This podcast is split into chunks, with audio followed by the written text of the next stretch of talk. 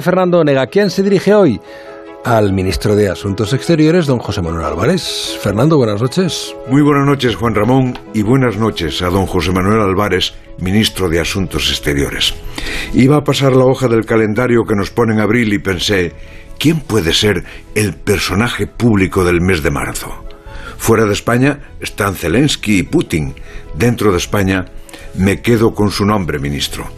Es que ejerció hizo no sé cuántos viajes, dio ruedas de prensa, compareció en el Congreso y sobre todo es el autor del deshielo con Marruecos, que se culminó esta tarde en la conversación del rey Mohamed VI y el presidente Sánchez. Mañana iba a llegar usted a Rabat en loor de multitudes, como Núñez Feijó al Congreso del PP, pero ya no hace falta. Será Pedro Sánchez quien presida la delegación del reencuentro. Apreciado ministro, cogió usted la cartera de exteriores en un momento apasionante, cuando se preparaba una guerra cerca de casa y esa guerra la estamos viendo casi en directo, cuando se empezaba a esbozar un nuevo orden mundial, cuando la Unión Europea se volvió a plantear su esencia y sus alianzas, y Marruecos, señor Álvarez. Sucedió usted a Arancha González Laya, cesada como tributo al rey Mohamed por el episodio Gali contempló con cierta impotencia cómo llegaban a Canarias riadas de migrantes sin papeles.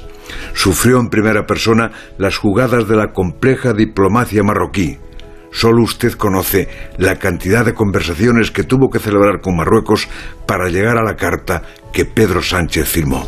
Supongo que habrá que esperar a sus memorias para conocerlas y déjeme expresar una sospecha. Al margen de las intenciones del monarca alawí para filtrar esa carta, es tan sutil el lenguaje diplomático, están tan medidas las palabras y las expresiones, que es posible que nos hayamos equivocado todos al interpretarla. Donde vimos un entreguismo a cambio de nada, había algo muy importante, la solución de un problema que llevaba enquistado casi medio siglo con periodos de bonanza y periodos de enfrentamiento como los últimos meses. Y hoy, señor Álvarez, con la llamada del rey de Marruecos al presidente español, se culmina un interesante y difícil capítulo de su vida. Ahora le queda Argelia y todo lo demás. Pero Rabat, no sé si vale una misa, pero vale una acción de gracias a Alá.